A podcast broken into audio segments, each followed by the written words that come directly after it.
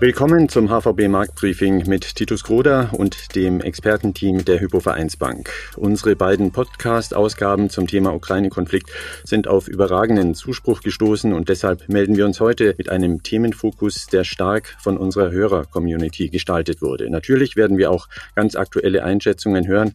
Der Konflikt wirbelt ja derzeit täglich neue Perspektiven auf die Weltwirtschaft und Kapitalmärkte auf. Aber wir wollen heute in erster Linie etwas grundsätzlichere Fragen unserer Zuhörer beantworten.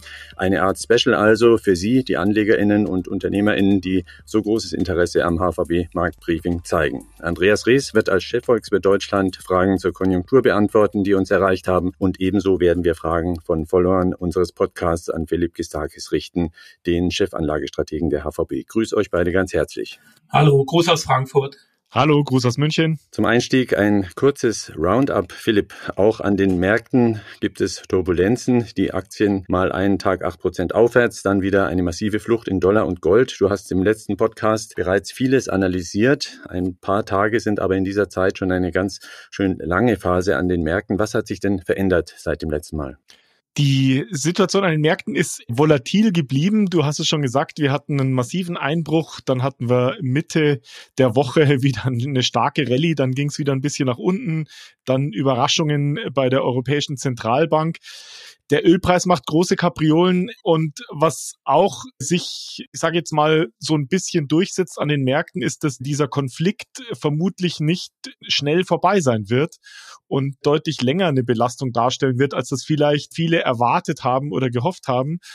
Und das wirkt sich jetzt schon schön langsam natürlich auch auf das Sentiment aus, das sich eintrübt, jetzt nicht nur bezogen auf die hohe Volatilität, sondern dass es eben auch so zu sein scheint, dass diese problematische Gemengelage, die wir jetzt sehen in der Wirtschaft, an den Kapitalmärkten, aber auch geopolitisch, länger sich auswirken wird, als das viele erhofft haben. Und darauf muss man natürlich dann auch als Anleger entsprechend reagieren. Mhm. Andreas, auch die volkswirtschaftlichen Variablen purzeln derzeit nur so durch die Gegend. Energiepreise, Inflationserwartungen, Haushaltsbudgets.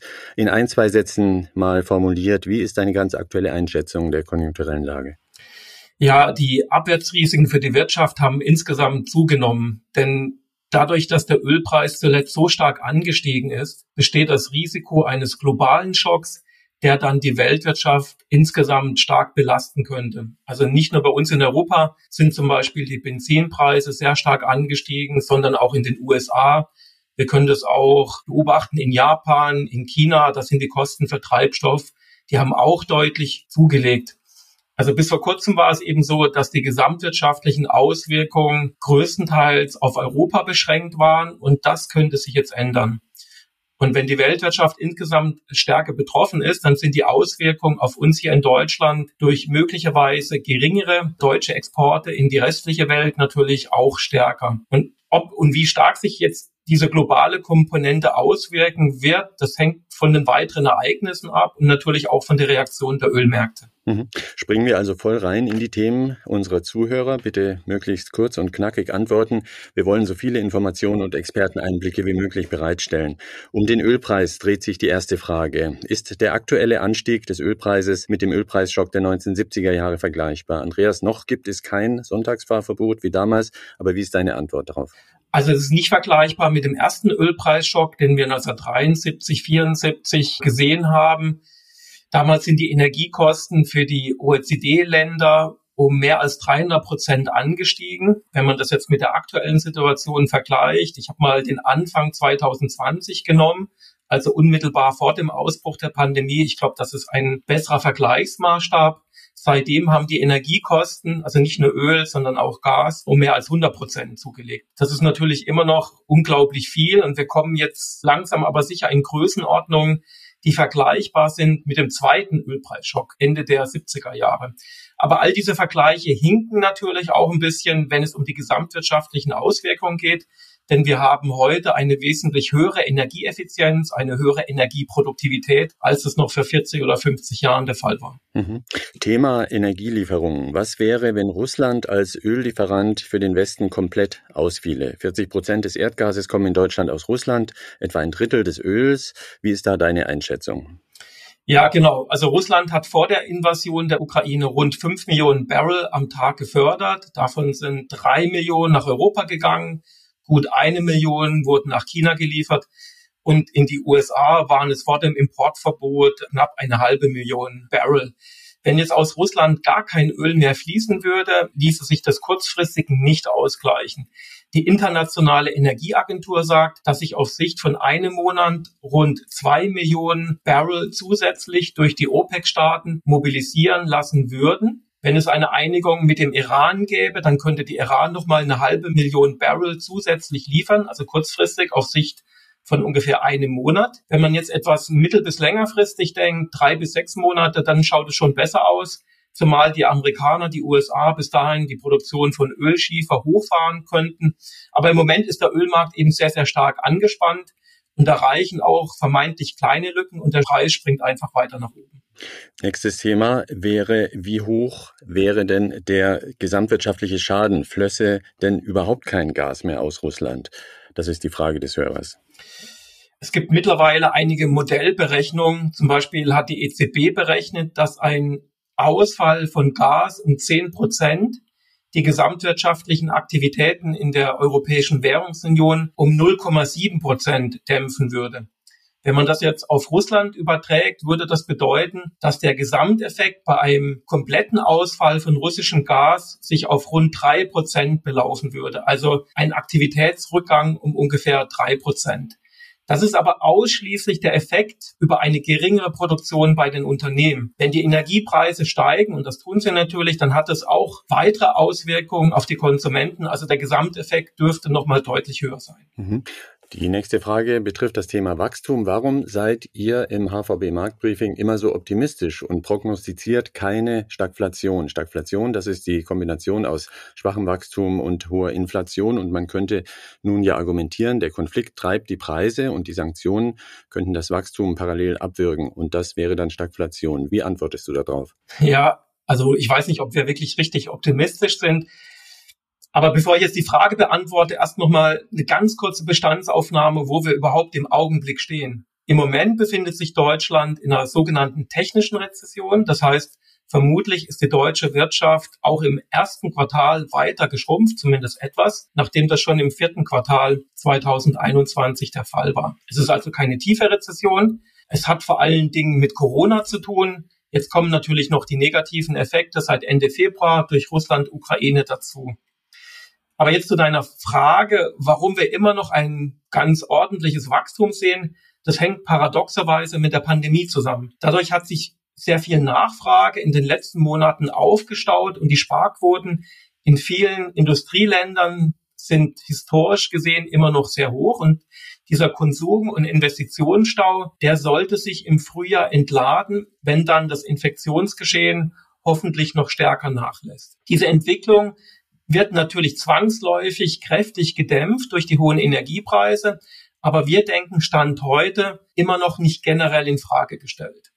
Außerdem haben viele Unternehmen ein dickes Auftragspolster, das sie abarbeiten können, wenn die Lieferengpässe zum Beispiel insbesondere aus China dann äh, nachlassen. Wir haben unsere Prognosen vor ungefähr zehn Tagen revidiert und für Deutschland erwarten wir im Moment noch ein Wachstum von zweieinhalb Prozent in diesem Jahr. Klar ist aber auch natürlich, wo die Risiken liegen. Die Unternehmen oder die Privathaushalte, die könnten erstmal abwarten und einen Großteil des Geldes dann im Frühjahr nicht ausgeben, um auf Nummer sicher zu gehen. Und zuletzt hatten wir ja auch einige Lieferengpässe in der Automobilindustrie wegen Russland, Ukraine. Also wir fahren hier auf Sicht und wenn wir denken, es ist notwendig, weiter zu revidieren, dann tun wir das auch. Als nächstes eine Frage, die viele umtreibt, die derzeit mit Wirtschaft zu tun haben, denke ich. Welche konjunkturellen Frühindikatoren sollte man sich jetzt anschauen, um gut darüber informiert zu sein, was konjunkturell noch kommen könnte? Ja, da würde ich ganz einfach die Klassiker sozusagen empfehlen für Deutschland und für Europa. Wären das die Einkaufsmanager-Indizes für das verarbeitende Gewerbe, den Dienstleistungssektor und natürlich insbesondere für Deutschland das IFO-Geschäftsklima. Die nächsten Zahlen, die werden dann am 24. und 25. März veröffentlicht. Aber ich muss gleich dazu sagen, ich bin doch relativ skeptisch, ob man dann aus diesen Umfragen unter den Unternehmen dann schon wirklich viel herauslesen kann. Denn wir haben natürlich neben der fundamentalen Verschlechterung aller Voraussicht nach auch eine starke psychologische Komponente, die die Stimmung aller Voraussicht nach sehr stark belasten wird. Und ich würde vermuten, dass wir dann erst im April so ein bisschen rauslesen können, ob und wie stark dann die Stimmungsbelastung anhält. Und es hängt natürlich auch von den weiteren Ereignissen ab. Du nennst das Stichwort Unternehmen. Viele Firmen ziehen sich derzeit aus Russland zurück. Wie groß ist denn der resultierende wirtschaftliche Schaden für die deutsche Wirtschaft? Hast du da vielleicht eine Zahl für uns? Ja, wir haben ja schon über die Exporte in den letzten Folgen immer wieder gesprochen. Die Größenordnung, das hält sich in doch relativ engen Grenzen. Wenn man sich jetzt anschaut, die Unternehmen, die bislang vor Ort in Russland investiert waren, das waren etwa 700 deutsche Unternehmen, die Direktinvestitionen in Russland getätigt haben. Die hatten vor der Krise einen Umsatz von etwa knapp 80 Milliarden Euro erwirtschaftet.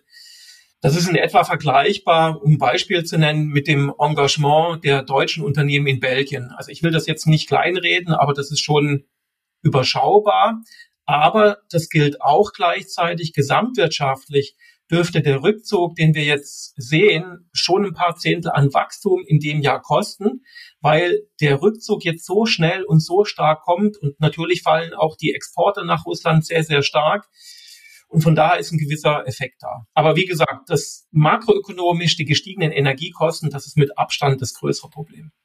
Lass uns kurz auch noch auf die erste EZB-Entscheidung nach Ausbruch des Ukraine-Konflikts blicken. Die Frage lautet hier, wird nun die geldpolitische Normalisierung ad acta gelegt, sprich wird die zuletzt von der EZB angedeutete Zinswende wegen des Konflikts möglicherweise verschoben? Ja, kurzfristig erst einmal nicht.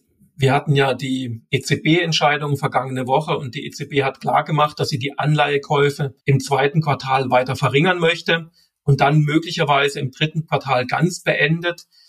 Ganz offensichtlich macht sich die EZB Sorgen um die Zweitrundeneffekte in Form von Lohnsteigerungen und dass dann die Inflation persistenter wird, als man das bislang angenommen hat. In den USA wird es so sein, wir haben ja diese Woche dann am Mittwochabend eine Entscheidung der FED und aller Voraussicht nach wird dann der Leitzins in den USA zum ersten Mal seit mehr als drei Jahren angehoben, vermutlich um 25 Basispunkte. Also zumindest stand heute die Normalisierung der Zinspolitik, das ist nicht zu den Akten gelegt. Wir sprechen im Marktbriefing mit Andreas Rees und Philipp Gistakis abermals über die massiven Auswirkungen des Ukraine-Konflikts auf Wirtschaft und Finanzmärkte. Und dabei beantworten wir heute Fragen, die unsere Hörer uns geschickt haben. Pauschale Eingangsfrage an dich, Philipp. Was bedeutet der Ukraine-Konflikt ganz pauschal für Rentenmärkte und Aktienmärkte? Kann man sicher sehr lange drüber reden, aber vielleicht kannst du uns das ganz kompakt mal auf den Punkt bringen. Ja, zunächst mal sehr viel Volatilität. Ich finde die Auswirkungen der ganzen Gemengelage auf die Rentenmärkte deutlich komplexer als auf der Aktienseite. Warum? Wir haben unterschiedliche Kräfte, die an den Rentenmärkten ziehen. Auf der einen Seite haben wir die hohe Inflation und die Tendenz, wie wir das eben von der EZB jetzt auch gesehen haben, geldpolitische Maßnahmen zurückzunehmen, die geldpolitischen Bedingungen zu straffen, das zieht die Renditen nach oben. Und das ist natürlich für Anleger schlecht, die Anleihen haben, weil steigende Renditen bedeutet fallende Bondpreise. Auf der anderen Seite ist es aber so, dass natürlich die Anleihen auch einen Charakter als sicheren Hafen haben. Und die stehen jetzt sozusagen in diesem Spannungsfeld. Und da sieht man eben auch die Volatilität. Wir haben zu Beginn des Jahres Anleihenrenditen bei zehnjährigen Bundesanleihen gesehen auf hoch bis zu plus 0,3 Prozent, 30 Basispunkte. Dann sind sie innerhalb von ganz kurzer Zeit wieder im negativen Bereich gefallen, die Renditen. Jetzt wieder auf fast 30 Basispunkte gestiegen. Also sehr viel Volatilität und sehr viele unterschiedliche Kräfte, die an den Märkten ziehen. Ich finde das sehr, sehr schwierig, da sich ein Bild zu machen, wie das mittel- und langfristig sich entwickeln sollte. Auf der Aktienseite wesentlich ja, sag ich mal, auch eine hohe Volatilität, aber ich sage jetzt mal wesentlich weniger komplex. Sich eintrübendes Wachstum bedeutet für Aktienmärkte natürlich ein schwieriges Umfeld. Das haben wir jetzt gesehen, eine relativ große Korrektur auf der Aktienseite. Auf der anderen Seite bedeutet es aber natürlich, wenn wir mal durch diesen Nebel der Unsicherheit, in dem wir jetzt im Moment gerade drin sind, durch sind, dann sollten Aktienmärkte auch wieder gut funktionieren, denn es werden ja Investitionsprogramme kommen. Investitionsprogramme sind typischerweise gut für die Wirtschaft und damit auch gut für die Aktien. Diese Investitionsprogramme, jetzt schließe ich den Kreis wieder zurück zu den Rentenmärkten, bedeuten aber natürlich auch, dass Investitionen finanziert werden müssen. Das heißt, auf der Seite könnte auch nochmal ein sogenannter Angebotsdruck bei den Anleihen kommen, also viele Anleihen, die begeben werden, weil diese Investitionsprogramme finanziert werden müssen. Und wenn dann eben die Europäische Zentralbank oder die Zentralbanken insgesamt nicht mehr mit Käufen bereitstehen, könnte das eben auch nochmal Druck auf die Anleihenrendite ausüben. Nächste Frage. Welche Chancen und welche Risiken liegen aus regionaler Perspektive in Aktien? Es ist also gewünscht ein kurzer Vergleich Europa, USA und Asien. Da kann man im Prinzip sagen, je weiter der Aktienmarkt vom Konflikt her in Osteuropa entfernt ist, desto geringer die Belastungen. Also natürlich ganz stark die Aktienmärkte in Osteuropa belastet, auch in Westeuropa. Je weiter man weggeht, also USA, Asien, Japan zum Beispiel, desto geringer war die Belastung. Und das hat natürlich auch nicht nur sozusagen etwas in der räumlichen Nähe damit zu tun, sondern natürlich auch mit der Energieabhängigkeit. Die Energieabhängigkeit in Europa von russischen Energielieferungen ist größer und deswegen auch das Risiko von ja, Disruptionen durch Energielieferungsstopps oder entsprechenden Embargos, ein Bann für die europäische Wirtschaft wesentlich größer als für die USA oder eben auch für Japan. Ist es derzeit sinnvoll, in Schwellenländer zu investieren, lautet eine weitere Frage. Was sagst du dazu? Schwellenländer muss man sehr stark differenzieren. Wir sehen jetzt im Moment gerade einen Energie- und Commodity-Boom und es gibt natürlich viele Schwellenländer, die davon profitieren werden. Also solche Länder, die eben solche Rohstoffe exportieren. Auf der anderen Seite muss man sagen, dass die Schwellenländer insgesamt typischerweise dazu neigen, dass wenn sich die Weltkonjunktur eintrübt, dass dann auch die Aussichten in den Schwellenländern insgesamt sich eintrüben. Und gerade ein ganz großes Schwellenland, nämlich China, hängt ja sehr stark von Rohstofflieferungen ab. China ist ein Rohstoffimporteur, ein Energieimporteur und die Konjunktur dürfte dort belastet sein. Ein weiterer Faktor, der auf Schwellenländer lasten könnte, neben den Konjunkturbelastungen, sind natürlich auch steigende Renditen im Dollar und im Euroraum und ein stärkerer Dollar, weil das bedeutet, dass die Finanzierungskosten für die Schwellenländer steigen. Also das heißt, das kann man insgesamt nicht pauschal so gut sagen. Man muss das sehr stark differenzieren.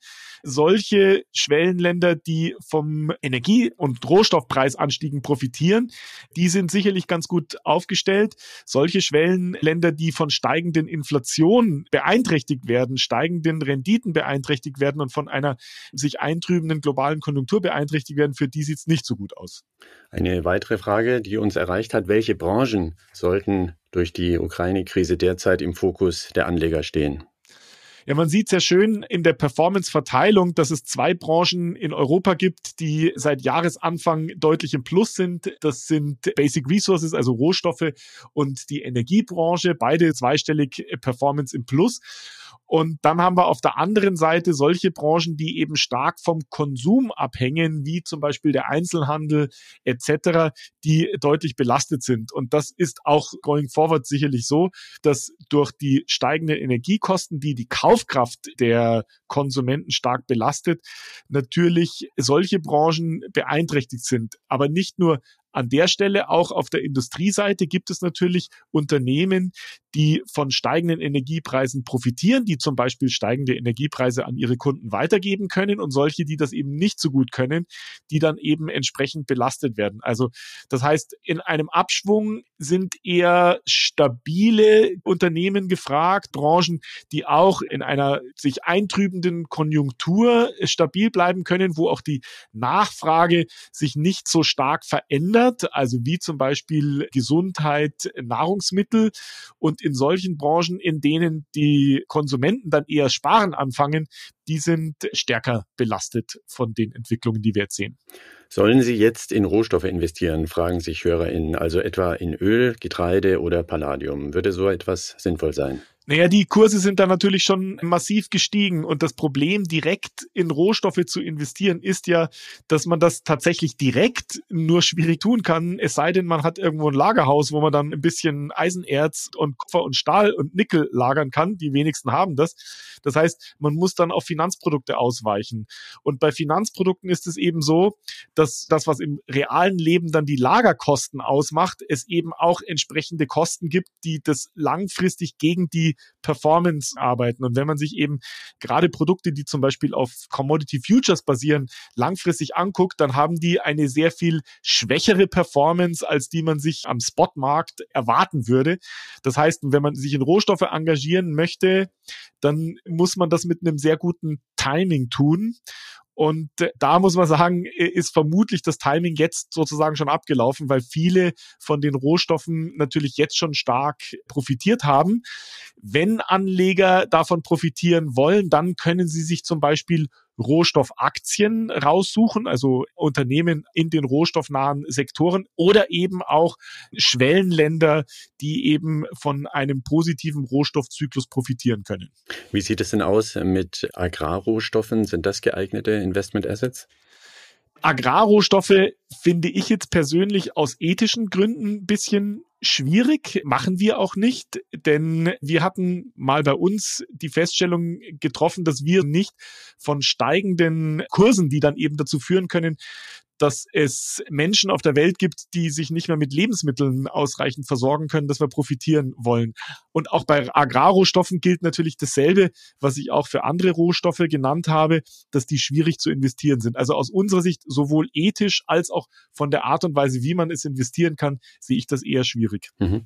Gold und Kryptoassets haben sich als sichere Häfen gezeigt in den letzten Tagen. Soll man da nun investieren, ist eine Frage. Sind das geeignete Komponenten für eine Safe Haven Strategie? Also Gold sicherlich, das hat auch gut funktioniert. Was wichtig beim Gold ist, ist, dass der Goldpreis eine sehr hohe Sensitivität auf die Realrendite hat. Je negativer äh, die Realrendite im US-Dollar ist, desto höher steigt der Goldpreis. Jetzt sehen wir eben, dass die Nominalrendite im Dollar steigt, weil die US-Zentralbank, die Federal Reserve, die Geldpolitik strafft, die Zinsen vermutlich erhöhen wird. Gleichzeitig ist natürlich die erwartete Inflation hoch, wird aber vermutlich zurückkommen, so dass irgendwann mal eine Situation eintritt, wo dann eben auch diese gegenläufigen Entwicklungen, steigende Nominalrenditen, möglicherweise fallende Inflationserwartungen dann den Goldpreis auch wieder belastet.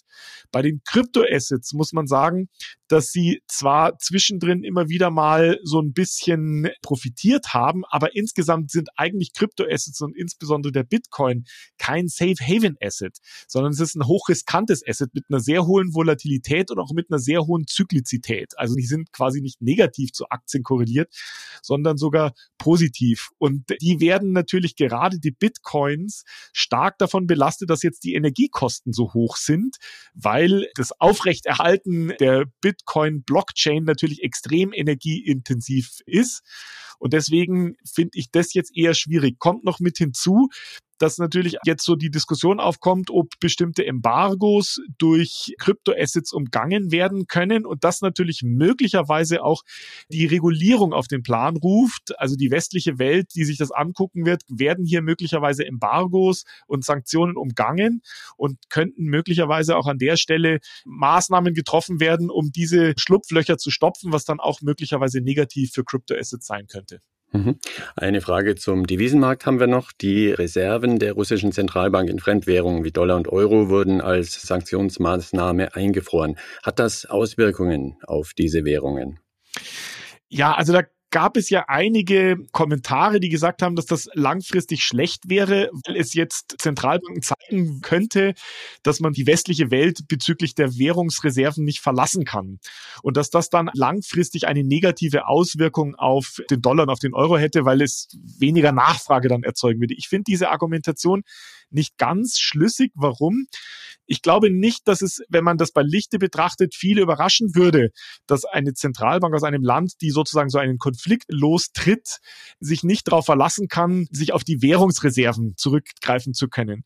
Und ja, man hat auch in den vergangenen Jahren gesehen, dass Zentralbanken in Schwellenländern aus dem Dollar heraus diversifiziert haben, aber sie sind nicht so stark in andere Schwellenländerwährungen gegangen, wie zum Beispiel in den Yuan, sondern sie haben aus dem Dollar heraus diversifiziert und in andere Währungen von entwickelten Ländern hinein diversifiziert, wie zum Beispiel den japanischen Yen, die nordischen Kronen, Schweizer Franken etc. Also ich kann diese Sorge nicht vollkommen nachvollziehen, dass da eine Belastung auf die Währungsmärkte von dieser Seite kommen sollte. Last not least fragen sich die Marktbriefing-Hörer natürlich, wie sollen sie ihr Portfolio richtig aufstellen, damit es gut gegen all diese Risiken, über die wir gerade gesprochen haben, abgesichert ist. Wie geht das? Also einen echten Schutz oder einen Rückzugsort, wo einem nichts passieren kann und wo alles gut ist, das gibt es eben nicht. Wie gesagt, auch die Anleihenrenditen steigen, bedeutet Verluste auf der Anleihenseite, dann eher eine kürzere Duration nehmen. Aber die eigentliche Antwort darauf ist eine vernünftige Diversifizierung über unterschiedliche Assetklassen möglichst breit aufstellen. Anleihen in verschiedenen Währungsräumen. Da gehören dann auch Unternehmensanleihen dazu, Aktien gehören mit dazu, aber natürlich auch so Safe Haven Assets wie zum Beispiel Gold oder Safe Haven Währungen wie den Dollar, wie den japanischen Yen, wie Schweizer Franken. Also das heißt, die eigentliche Antwort auf die Herausforderung besteht darin, ein möglichst breit aufgestelltes Portfolio und ein gut strukturiertes Portfolio zu haben und keine großen Wetten aktuell einzugehen. Danke euch für eure Einschätzungen und Impulse. Andreas Rees und Philipp Gistakis waren das, die Experten der Hypovereinsbank, die heute die drängendsten Fragen der HVB Marktbriefing Community beantwortet haben. Wie immer ist unser Kanal für Anregungen die E-Mail-Adresse markt-briefing at unicredit.de. Am 28. März geht es weiter mit der nächsten Ausgabe. Wir sind froh, wenn Sie uns dann wieder downloaden oder streamen.